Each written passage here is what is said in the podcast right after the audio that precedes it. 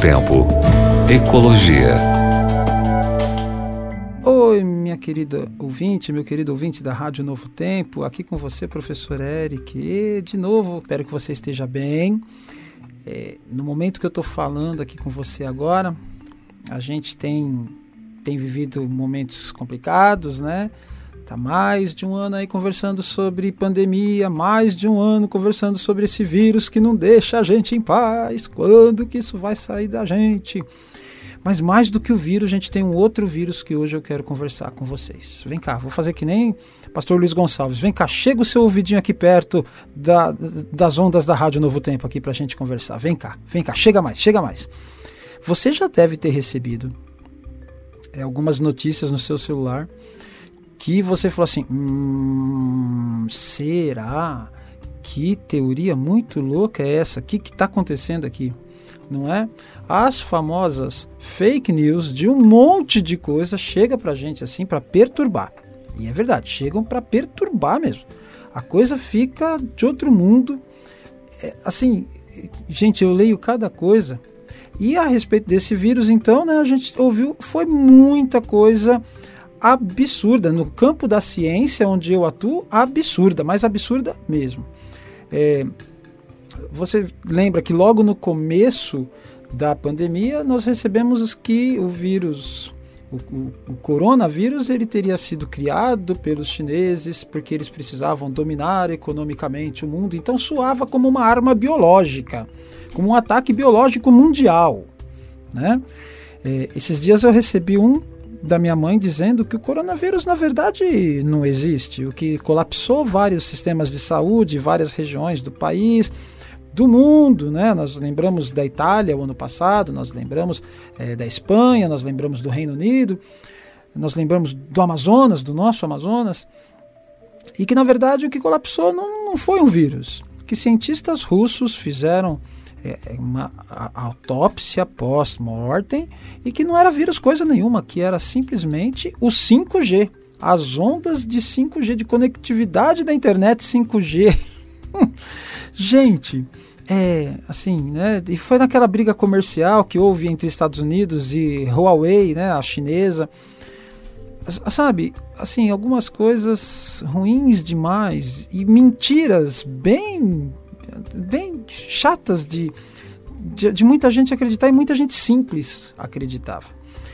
Verdade, verdade mesmo. A não fake news de hoje, ela fala um pouquinho de saúde e de meio ambiente, porque é, esse vírus está aí ainda entre a gente, vai ficar, né?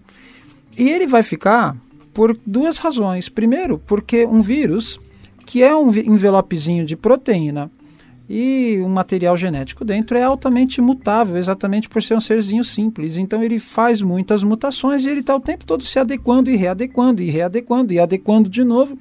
E chega uma hora que pegou. E nós entramos em contato com isto.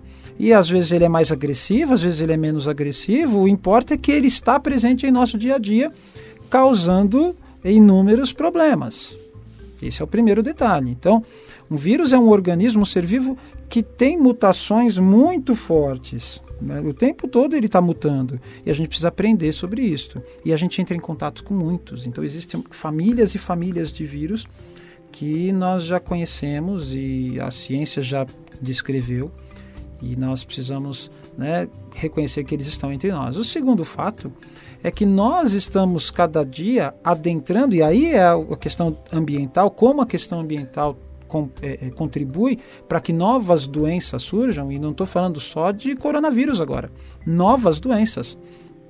Nós entramos no meio ambiente, ocupamos locais nunca antes ocupados, nunca antes ocupados, e aí chegamos a conhecer novas espécies, novos micro-organismos. Eu lembro de ter lido uma vez numa revista, não me recordo exatamente qual revista, mas lembro de ter lido de que há locais no, na Antártica onde há pelo menos 1.500 novas espécies esperando só o derretimento das geleiras, como tem acontecido com o aquecimento global, para nós entrarmos em contato e o que vai acontecer daí para frente é uma grande surpresa, ninguém sabe. Fato é é que é, a natureza sempre recobra o que é dela, já dizia minha mãe. E isso não é vingança. é que nós ocupamos espaços que, se não era nosso, não era para a gente degradar. E nós degradamos espaços e entramos nos, nos ambientes onde esses micro-organismos estão, e quando voltamos para a sociedade, com os nossos não hábitos higiênicos, trazemos todo o problema para a sociedade. O que fazer então?